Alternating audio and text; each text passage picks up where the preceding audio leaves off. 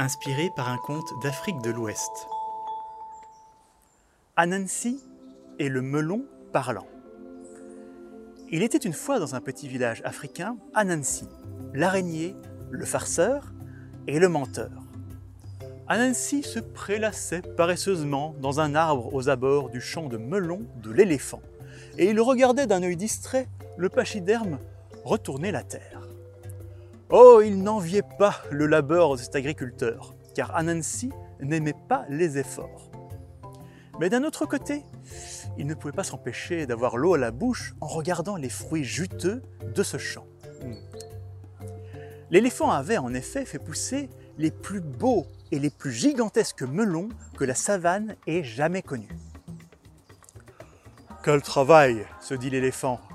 Avec ce soleil, je meurs de soif. C'est l'heure d'une petite pause. Le pachyderme posa ses outils et partit alors dans sa hutte. Ce qui était l'occasion parfaite qu'attendait l'araignée.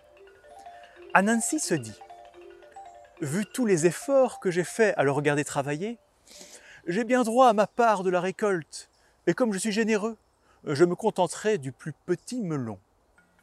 Descendre de l'arbre dans lequel il se trouvait était un effort supplémentaire qui fit se dire à Nancy qu'il méritait bien un melon de taille moyenne. Une fois dans le champ, il se dirigea vers le plus grand des melons, un fruit encore plus gros que lui. Prenant une épine, Anansi fit une entaille discrète sous le melon, et sans hésiter, il fit entrer une main, puis une autre, et puis sa tête, et enfin tout son corps à l'intérieur du fruit. Quel bonheur, quel délice L'araignée avala le jus sucré avec joie, avant de manger toute la chair. Pour ne rien gâcher, il alla même jusqu'à grignoter les graines, se retrouvant ainsi dans un melon creux. Satisfait de son repas, Anansi frotta son gros ventre, mais se dit bien vite qu'il ferait mieux de disparaître avant le retour de l'éléphant. Le voleur passa une main à travers l'entaille, puis une autre, puis sa tête, et enfin, il resta coincé impossible de faire passer son corps rempli de bons melons. Et c'est à cet instant que le propriétaire des lieux sortit de sa hutte, forçant Nancy à retourner vite fait dans son fruit creux. Qu'à cela ne tienne, se dit l'araignée, je sortirai d'ici tout en m'amusant avec ce lourdeau. Alors que l'éléphant reprenait ses outils, il entendit une voix crier Fais attention où tu mets tes grosses pattes, tu étais à deux doigts de m'écraser. Qui a dit ça demanda l'éléphant en regardant autour de lui. Moi ici à tes pieds. Tu es sous le melon s'enquit l'éléphant en regardant par terre. Non, je suis le melon, répondit le fruit. Bouche bée, l'agriculteur ramassa son étrange interlocuteur et lui dit C'est impossible, je n'ai jamais entendu un melon parler. Et moi, je n'ai jamais entendu un éléphant parler. Donc notre surprise est identique, rétorqua le fruit. Face à cette logique, le pachyderme resta quelques secondes sans voix. Une idée lui vint alors. Je dois montrer ce melon merveilleux au chef. Voilà qui va bien l'étonner. Peut-être même m'attirer ses faveurs. Emportant le fruit et l'araignée cachée qu'il contenait, l'éléphant marcha d'un bon pas en direction de la hutte du chef. C'est ainsi qu'en chemin, il croisa le rhinocéros. Quel beau melon Veux-tu partager un morceau avec moi? demanda ce dernier. Impossible Ce melon ne peut pas être mangé, car il parle lui rétorqua l'éléphant. Le rhinocéros regarda son ami d'un air dubitatif, jusqu'à ce que le melon lui-même dise Il dit vrai, j'en suis témoin. Ça alors s'écria le rhinocéros. Il faut montrer ça au chef. C'est bien ma destination, répondit l'éléphant. Les deux animaux continuèrent leur chemin et ils croisèrent un peu plus loin la tortue, qui leur dit Quel beau melon J'aimerais bien y goûter. Impossible, c'est un melon qui parle, que l'on va montrer au chef, répondit l'éléphant.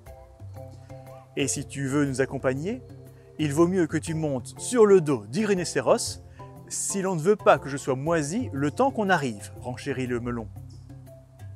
Incroyable. Prends-moi sur ton dos, rhinocéros. Je veux voir la tête du chef devant ce prodige, dit la tortue. En chemin, les compagnons croisèrent aussi l'hippopotame, la gazelle, la chèvre et même le lion. Et tous furent étonnés par le merveilleux melon qui avait non seulement le don de la parole, mais qui avait aussi une telle sagacité dans ses réponses. La troupe arriva devant la hutte du chef et l'éléphant frappa à la porte sans hésiter. Dans un premier temps, personne ne répondit. C'est vrai que c'est l'heure de sa sieste, dit le lion. Mais tu ne peux pas perdre de temps alors que tu viens lui montrer un tel miracle. Insiste donc. Connaissant la mauvaise humeur du chef lorsque l'on interrompait sa sieste, l'éléphant hésita une seconde. Ne t'inquiète pas, je lui expliquerai l'urgence de la situation, le rassura le melon. C'est ainsi que l'éléphant frappa à nouveau à la porte, plus fort que la première fois. Après quelques instants, le chef ouvrit avec un air agacé. Qui ose me déranger à cette heure? cria-t-il. J'espère que c'est important. Je. je viens te présenter ce melon, dit l'éléphant en tendant le fruit. Un melon? Tu me réveilles pour un melon? répondit le chef en prenant le cadeau dans ses mains. Oui, euh, oui, mais. Oui, c'est un melon qui parle répondit le pauvre pachyderme inquiet. Le chef regarda l'éléphant comme s'il était fou, puis posa son regard sur l'assistance et enfin sur le melon. Si c'est vrai, je t'ordonne de parler, finit par crier le chef d'une voix autoritaire. Le melon garda le silence.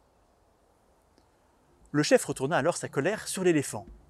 Est-ce que tu viens m'humilier devant tous ces témoins? Si c'est une blague, je te préviens. Non, non, non, je vous assure qu'il parle. Dis-lui, melon. Le melon garda à nouveau le silence. Face à la colère du chef, aucun animal n'osa prendre la défense de l'éléphant. Le chef donna une dernière chance à son meilleur agriculteur, finissant par secouer violemment le melon en criant ⁇ Parle Si tu parles, dis-moi quelque chose, maintenant !⁇ N'obtenant toujours aucune réponse, il reporta sa mauvaise humeur sur l'éléphant, qui était maintenant paralysé de peur. Vous savez tous que je déteste ce genre de plaisanterie. Et je ne m'attendais pas à ça de ta part, éléphant. Nous reparlerons de ça après ma sieste. Je trouverai alors la punition qui convient le mieux à cette situation. Le chef lança alors le melon loin devant lui avant de claquer la porte à la trompe du malheureux animal. Plus loin, le melon percuta le tronc d'un bananier et explosa, projetant des morceaux partout et projetant surtout une araignée toute poisseuse. Se frottant comme il le pouvait, Anansi se retenait de rire trop fort pour ne pas attirer l'attention sur lui. Craignant qu'on lui demande pourquoi il était couvert de melons, il monta vite fait dans le bananier et s'y cacha. Alors que les autres animaux retournaient à leurs occupations en lançant des regards embarrassés à l'éléphant, ce dernier alla voir de plus près les restes de son melon. Dans un mélange de gêne, de confusion et de colère, l'éléphant dit tout haut Il m'avait bien parlé. Je suis sûr que ce melon m'avait parlé. Ça m'étonnerait. Tout le monde sait que les melons ne parlent pas. Contrairement à nous, lui répondit alors l'une des bananes.